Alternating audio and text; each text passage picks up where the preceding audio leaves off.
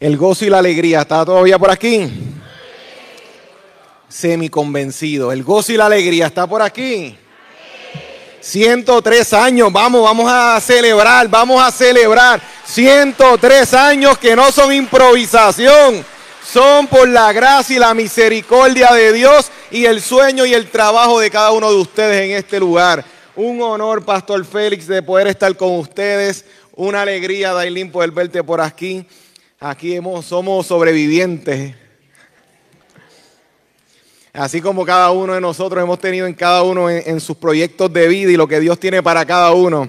Y de verdad que ha sido una, es una alegría para mí estar en este lugar, una iglesia de amor, una iglesia de servicio, una iglesia de unidad. Así que me honra estar con ustedes. Si hubiese alguien que no me conozca, me presento. Emanuel Figueroa es mi nombre, parte del equipo pastoral de la iglesia de avivamiento y a los que están en las redes sociales. Me acompaña la pastora Edith Travieso Rosario, que es mi señora madre, que está hoy conmigo. Y más que contento de estar en este día. Saben, una persona una persona no se desploma porque haya mucho problema necesariamente. Una familia no se desploma porque haya mucho problema. Se desploma una familia, una persona, un país cuando se pierde la esperanza. Cuando una persona lucha con cáncer, ¿qué es lo que le sostiene? La esperanza. Cuando una persona está pasando por momentos de dificultad en la familia, alguien está luchando con las drogas, alguien está batiéndose entre la vida o la muerte, ¿qué es lo que le sostiene? La esperanza. Por eso es que cuando tú tienes claro de que la palabra de Dios en tu vida te da una esperanza, te da una promesa de un mejor mañana. Tú puedes estar viviendo tu peor temporada hoy, pero la fuerza que te va a dar el Espíritu es la que te va a sostener hasta que tú llegues al otro lado. Por eso es que en esta mañana ya la hermosa adoración que estuvo aquí, igual los jóvenes que estuvieron danzando o haciendo la pantomima, mejor dicho, de Isaías 60, levántate y resplandece. En ese mismo espíritu que los adoradores leyeron, permítanme solamente hacer una lectura breve de lo que fue Isaías capítulo 12, que lo mencionaron hermosamente, pero permítanme hacer lectura del mismo para efectos de la predicación. Les invito a que pongan su mano en su corazón mientras hacemos lectura de este texto bíblico. Isaías capítulo 12 dice de la siguiente forma, en Cristo Jesús, amén. En aquel día dirás, cantaré a ti, oh Jehová, pues aunque te enojaste contra mí, tu indignación se apartó y me has consolado. He aquí Dios es salvación mía. Me aseguraré y no temeré porque mi fortaleza y mi canción es a Jehová, quien ha sido salvación para mí. Sacaréis con gozo agua de las fuentes de la salvación. Y diréis en aquel día, cantad a Jehová, clamad su nombre, haced célebre en los pueblos sus obras. Recordad que su nombre es engrandecido. Gracias por tu palabra, Señor. Gracias por tus promesas en Cristo Jesús. Amén. Iglesia, esto es interesante porque acabamos de leer un texto que suena bonito, es una celebración, perfecto, pero no es la primera vez que esa palabra aparece en la escritura. Éxodo 15 te muestra a Israel pasando el mar rojo, Moisés atravesando con el pueblo y ellos cantaron una canción bien parecida a esta. Es una canción bien parecida porque Isaías está cantando la misma canción que cantó Israel cuando salieron de Egipto. Porque eso te está mostrando a ti que el Dios que te libera en un momento te va a seguir liberando. El Dios que te dio victoria en un momento dado es el Dios que te va a llevar hasta que tú veas el cumplimiento pleno. 103 años donde han visto la mano de Dios de manera continua. Gloria a Dios. Qué bueno por la gloria pasada, pero nos preparamos para la gloria que viene ahora y la que está en camino. Vamos, vamos, si se lo vas a dar al Dios de toda gloria, de toda alabanza, de toda honra. Estamos celebrando 103 años donde la gloria de Dios se ha visto aquí, se ha visto en tu vida y si estás esperando algo grande, esta gente te está gritando aquí. Desde los textos bíblicos el Espíritu Santo te grita, el mismo Dios no ha cambiado, es un experto sorprendiendo, es un experto levantando bandera cuando tus brazos están caídos, es un experto declarando victoria cuando todos dicen que todo está perdido. Ese es el Señor al que servimos. Ahí esa canción se entonaría en los labios de Israel, porque la gente diría, pensábamos que todo estaba perdido. Yo no sé si tú has estado en esos momentos de la vida donde tu fe se está estirando como chicle. Y tú sientes que hoy, eh, hoy debe ser el día en donde veré la gracia de Dios y pasa el día. Y tú, bueno, pues tal vez hoy y ves y pasa un tercer día y tú dices, pero ¿y qué está pasando? Y mi fe, mi fe, mi fe. Y tú sigues estirando hasta el punto que sientes que se está rompiendo. La historia de esta iglesia ha pasado por muchos momentos de seguro que tuvieron que estirar la fe. Y nosotros muchas veces nos hemos encontrado en esos momentos donde decían, pero es que parece que mañana va a ser igual que hoy. Porque el problema no se ha ido, porque Egipto estaba en ese lugar y todos los días cogiendo fuerte, cogiendo calor, cogiendo insultos. Pero hay una promesa de que Dios nos va a liberar, pero pasó un año, pasaron dos, pasaron cinco, pasaron diez. Y eso Dios se olvidó. Me están diciendo que confíe, pero yo lo que veo es Egipto encima de mí, controlando y mandando. Y, el que está mandando aquí es los dioses de Egipto, porque estamos aquí esclavizados. Tú no has sentido que la enfermedad ha tenido la última palabra en tu vida muchas veces. Tú no has sentido que cuando miras tu panorama pareciera que Dios se olvidó de ti, de tus necesidades, de tus proyectos de vida y tú sientes que Dios como que espérate, cuando miro no veo a Jehová Dios, veo Egipto. Y cuando te hablo de Egipto, no es atacando al Egipto actual, te estoy hablando en la historia, en el texto, los dioses, la opresión, todas las situaciones. ¿Y qué estaba sucediendo?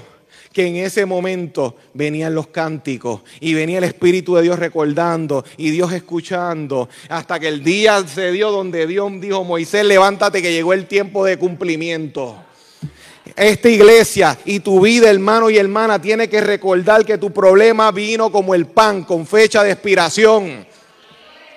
Todo lo que te está oprimiendo es necesario que te oprime en algún momento, porque cuando salgas de ahí empiezas entonces a tener la fuerza, la visión para poder trascender al otro lugar. Israel mismo saliendo de Egipto tenían todavía ataduras con Egipto. Imagínate, imagínate que a veces nos enamoramos de nuestras realidades opresivas.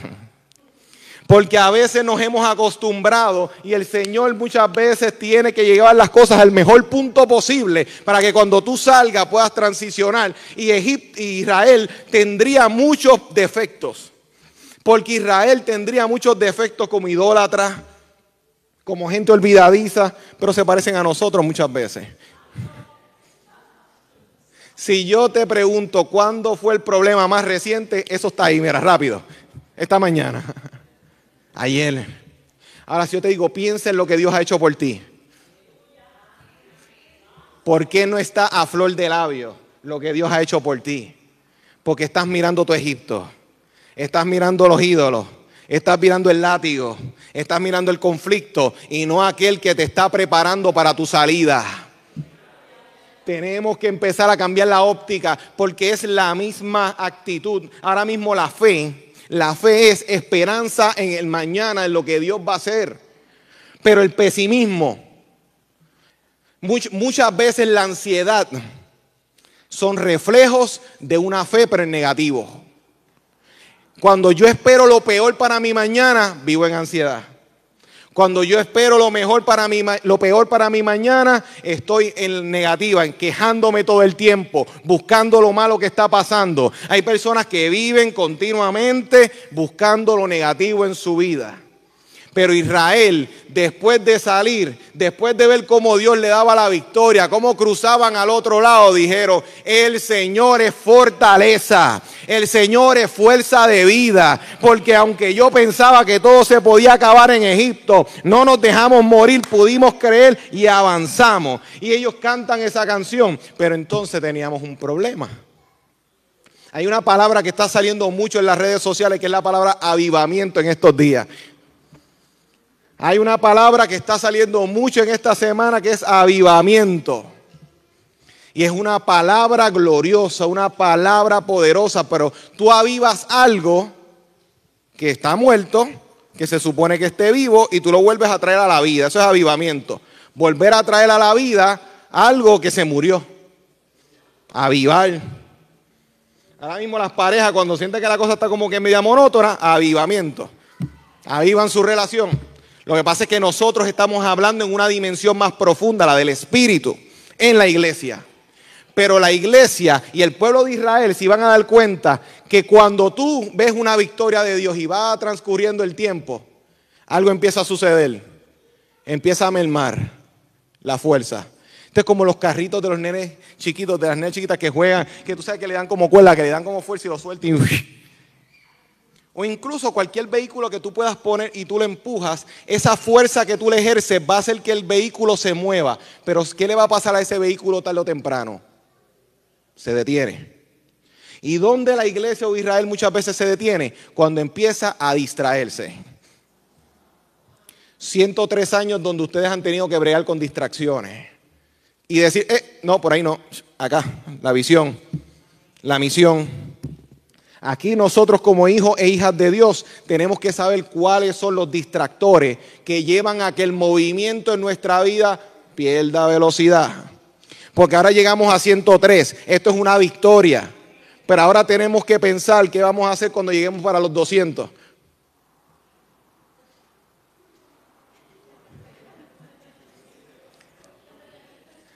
Mira más adelante.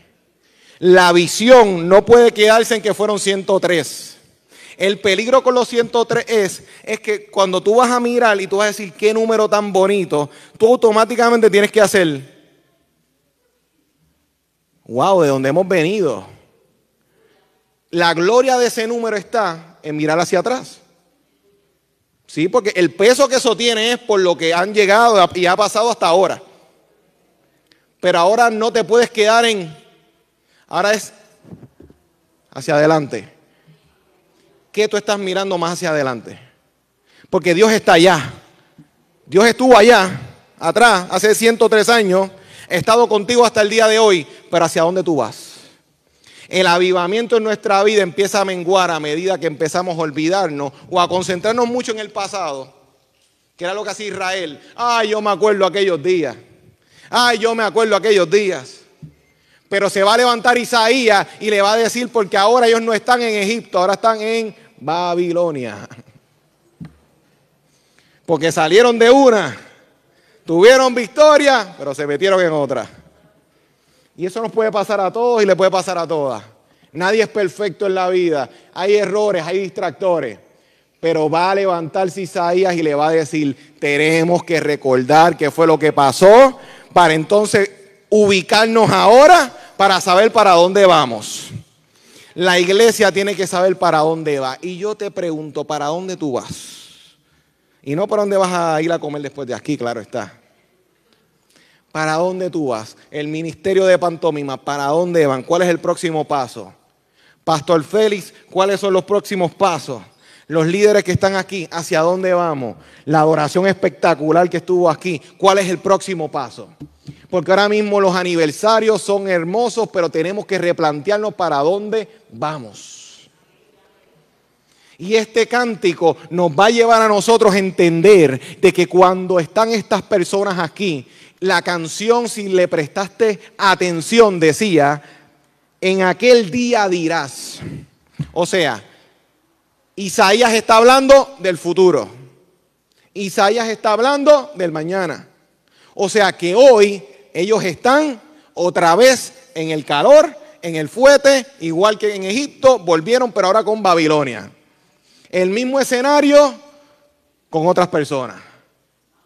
Entonces, el detalle es que para yo no quedarme en el presente estancado cuando mi vida pierde rumbo, es que yo tengo que volver a mirar a esas personas que estuvieron desde un principio.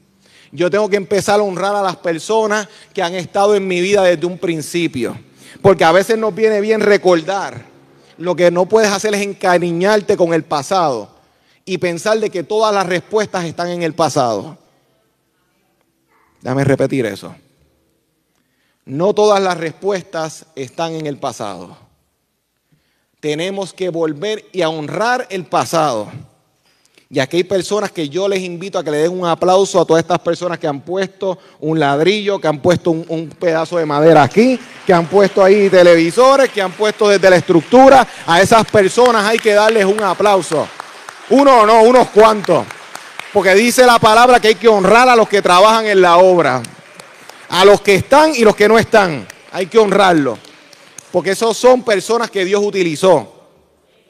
Y los adolescentes y los jóvenes tenemos que aprender a honrar lo que ha sucedido.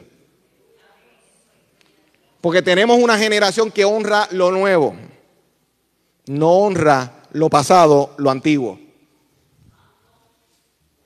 Nosotros, y síganme en esto, vemos un aparato electrónico y siempre lo nuevo va a ser mejor que lo viejo. Siempre el celular 13 va a ser mejor que el 12. Y siempre el 11 va a ser mejor que el 10.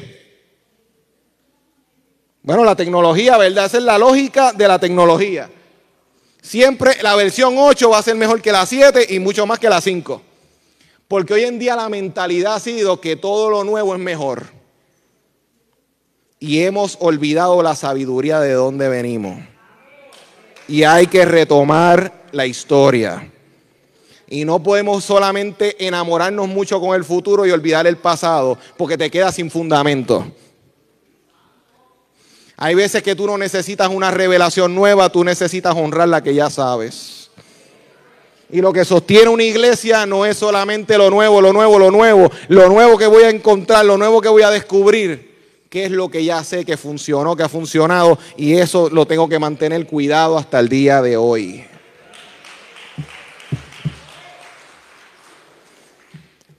Pero de la misma forma, Isaías va entonces a decir, recuerden cómo fue, por eso es que va a cantar la canción. Y ustedes ahora, yo les pregunto, perfecto, ¿qué pasó con esa gente? ¿Salieron? Pero esa canción que ustedes ven no se quedó en los labios de Israel en Egipto, ni tampoco se quedó en Isaías, la cantó María también. María, la que iba a ser la madre de Jesús, la que fue la madre de Jesús. ¿Qué sucedió? Que ella cuando está con Elizabeth en el libro de Lucas, en el capítulo 1, tú puedes ver que cuando siente la presencia del Espíritu de que va a recibir al Salvador, al Mesías del que habló Isaías, el mismo profeta, ella va a cantar una canción que era igualita a esta. Porque Dios es mi fortaleza. Porque Dios es mi libertador. Porque Dios no se olvidó. Que tú estás viendo que el mismo Dios del pasado, el del presente, va a ser el del futuro. Por ende, yo no pierdo la esperanza. El que sienta que ha perdido la esperanza en su vida espiritual. El que sienta que no sabe para dónde va. Yo te tengo noticias. Dios sigue estando disponible para ti. El que perdió esperanza recobre fuerza hoy. Porque Dios te va a fortalecer, Dios te va a levantar y Dios te va a transformar. Qué interesante porque María, la noticia que para nosotros es buena, van a ser el Mesías bello, hermoso, perfecto, para ella, si tú lo analizas bien, no se veía como una buena noticia. Porque iban a pensar que vino de José. Eso no es nuevo para ustedes, pero lo pasamos por alto. ¿Qué implicaba la buena noticia para nosotros en la vida de esa joven? ¿Qué implicaba la buena noticia cuando la gente pudiese pensar a Dios, pero eso cómo, cómo se dio eso? Eso no se ve como que corrió por el propósito de Dios. Vamos a buscar las piedras. ¿Qué tal si le hacemos una cama de piedra porque la podían apedrear? Ah, una buena noticia en escenario contradictorio. Porque nosotros la celebramos. Pero ella estaba celebrando porque ella no era ingenua, ella sabía lo que podía pasar. Pero ella sabía que si el Dios que liberó a Egipto y protegió el propósito desde el arranque hasta el día de hoy, iba entonces a preservar el propósito en su vida para que se viera hasta el final, hasta donde tenía que llegar. Por eso es que yo tengo que volver a caer en cuenta que Dios no está improvisando con la iglesia bautista. Entender de que esta es la ruta y por ahí seguimos. Y que si se levanta tormenta, seguimos. Que si se levantan contratiempos, por ahí seguimos. Que si las cosas cambian, seguimos. La consistencia es la que va a llevar 103 a 203. Es la consistencia la que me va a llevar a mí a poder entender de que Dios no siempre se va a ir por la ruta que yo quiero. Y no tiene por qué hacerlo. Nosotros siempre hemos pensado y siempre tendremos una idea que parece mejor que la de Dios. pensaremos. Pero todos estamos en nuestro derecho a estar equivocados. Porque lo que Dios mira no es solamente el momento. Dios no está mirando solamente lo que va a pasar desde Egipto hasta Isaías. Él va a mirar qué va a pasar desde Egipto hasta María y después. Por eso es que lo que Dios está construyendo en tu vida, lo que está construyendo en esta iglesia, no es solamente para mañana, es para los próximos años. Es para la necesidad que va a tener Puerto Rico próximamente es para poder tener una generación capacitada. Y sabe, nosotros nos exigimos mucho como iglesia, constantemente nos exigimos, tenemos que mejorar, tenemos que eh, apretar aquí, tenemos que estudiar más, leer más, nos exigimos mucho. No está mal impulsarnos hacia algo mejor, claro, está bueno. Pero hay algo sumamente más bello. Cuando yo día a día, cualquier esfuerzo, Cualquier proyecto, cualquier plan se va alineando al sueño de un Dios que está calculando todo esto hasta el final. Que cuando sus pensamientos son de continuo bien y no de mal, pues entonces cuando hayan temporadas altas en la iglesia, donde veamos todo lo que queremos ver, gloria a Dios, Dios está aquí. Pero cuando veamos que la temporada como que está apretada, como que no nos están saliendo los proyectos, como que la cosa no parece ser como la visualizamos, Dios sigue estando aquí. Israel pudo haber dicho que Dios los había abandonado, lo hubiesen pensado. ¿Los dejó? No. Isaías pudo haber dicho o pensado, miren, yo creo que estamos ahora fritos en esta ocasión, porque no aprendimos de la primera. Dios volvió a darles oportunidad. Los que sientan que han fracasado aquí en algún momento, los que han dirigido proyectos familiares, personales y sienten que han fracasado. Te tengo noticia, Dios no se ha rendido. Ay, como Dios no se ha rendido.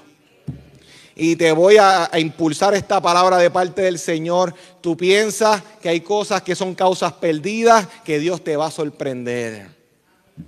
Isaías le dio impulso, igual María estaría dándonos a nosotros un cántico que nos va a recordar de que Dios sigue siendo fiel. Nosotros vamos a querer hacer a Dios a nuestra imagen y semejanza. No, como yo me rindo, Él se va a rendir. Él no es como tú ni como yo. Dios es superior a nosotros. Y Dios siempre va a estar ahí impulsando a esta obra que está aquí y la obra que está haciendo en tu vida. Nosotros lo que tenemos que hacer es cooperar. Dios tiene un proyecto en esta iglesia, tiene un proyecto en tu vida, tiene un proyecto en tu matrimonio, tiene un proyecto. Ay, pero ¿y si yo hago lo que me da la gana? No te preocupes, Egipto te va a ayudar a caer en tiempo. Porque tú sabes cuál es el castigo real de Dios si tú miras con detenimiento la escritura cuando Dios te deja hacer lo que tú quieres. Israel quería dioses. ¿Ustedes quieren más dioses? Tomen, sigan, vean lo que pasa. El castigo de Dios es soltar y darle rienda suelta a tu deseo. Lo mejor que Dios ha hecho muchas veces es cerrar la puerta. Cuando Dios te ha cerrado puertas, iglesia, en estos 103 años, a veces ha sido lo mejor. Cuando tú dices, pero Señor, ¿por qué? Tú no sabes de qué esa puerta era lo que estaba detrás de esa puerta. Porque hay un texto que lo aplicamos para los, que, los inconversos. Porque hay caminos que para el hombre parecen de bien, pero su final es de perdición y de muerte. ¿Y ustedes creen que eso aplica solamente al que no sigue a Cristo y lo acepta en su corazón? ¿O acaso no hemos tomado decisiones que hemos insistido, insistido, insistido y después que yo estaba pensando? Dígame si usted no ha pensado en decisiones de hace 15, 20 años atrás y tú dices, ¿Qué yo estaba pensando? Por eso es que hay que aprender a descansar en el aquel que te va a dar la fuerza, pero para alcanzar lo que está por delante en su propósito. Por eso es que tenemos que entender de que la gracia de Dios y la misericordia de Dios se refleja cuando Él no se olvida de ti. El castigo de Dios es cuando te deja que se cumpla tu deseo, pero la misericordia de Dios es cuando Él no se rinde contigo y que cuando caigas en las garras de Faraón, de ahí te va a sacar. Cuando caigas en las garras de Babilonia o del que sea, o los persas o lo que sea, te va a liberar de ahí. Así que para concluir, amada iglesia, 103 años, donde tú puedes mirar en esos tres dígitos, en esos tres números, esto no fue improvisación, esto no fue del todo iniciativa humana, esto fue iniciativa de Dios. Uno. Dos, que el Dios que estuvo en el principio va a estar en, el presente y te va a acompañar hasta cumplir el propósito, tanto en esta casa como en tu vida. Tercero, donde quiera que tú te encuentres ahora mismo en la vida, te sientas en el peor estanque, te sientas en el peor lugar amarrado, amarrada, limitado, limitada, te tengo noticia, es temporal. Porque Dios tiene un propósito y tiene un proyecto que no termina ahí en cautiverio. Y lo que Dios tiene para ti, para tu vida, Él lo hará a su forma, pero te va a bendecir a ti, va a bendecir a tu familia, va a bendecir el ministerio que tienes, vas a hacerte una bendición en el lugar de trabajo, te va a hacer una bendición en donde quiera que tú entres, porque ese es el deseo de Dios, convertirte en un hijo, en una hija de Dios que sea bendición en donde quiera que estés.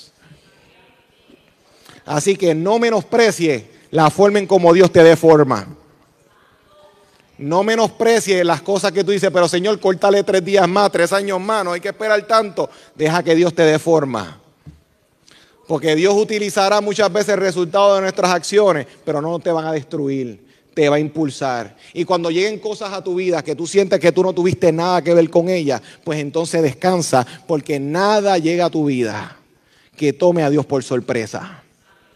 Si tú piensas que Dios se, distrajo con una mariposa, ay, qué linda mariposa, ay, ¿qué pasó aquí? Espérate. No lo hizo. Los pensamientos de Dios son más altos que los tuyos y que los míos. ¿Por qué has tenido que esperar tanto? Sus pensamientos son más altos que los tuyos y que los míos. ¿Por qué no se dieron las cosas como yo quería? Sus pensamientos son más altos, no son los míos. Ahora la pregunta es, o me endioso yo y le digo cómo él tiene que hacer las cosas, o le bajo 10, 20, 30, no le bajo 2, le bajo 20. Y empiezo a caer en cuenta de que no entenderé todo de Dios, pero Él me ama. No entenderé todo de Dios, pero Él tiene un plan bueno para mí. No se parece a lo que yo dibujé, no te preocupes. Cuando miro un niño dibujando su futuro y tú vas a decir, que, muchas ideas tiene, pero tú como adulto sabes decir, pero es que le falta mucho por aprender y vivir para que pueda definir correctamente su sueño. Pero más que el sueño tuyo y mío, el sueño de Dios. ¿Qué te va a llevar a los 203 años, pastor? La iglesia cuando siga por ahí y sigamos viendo las generaciones entrando y trabajando, el sueño de Dios. ¿Cuál va a ser nuestra meta? No buscar la forma de ser más atractivo necesariamente para el mundo, qué es lo que Dios quiere para esta generación. ¿Qué es lo que Dios quiere para nosotros? ¿Qué es lo que Él desea que cantemos? ¿Qué es lo que desea que nosotros hablemos? ¿Qué hacia dónde van nuestros esfuerzos? Eso es nuestra misión para llegar a los 203 años. Concluyo diciendo, amada iglesia, y te invito a que pongas nuevamente tu mano en el corazón.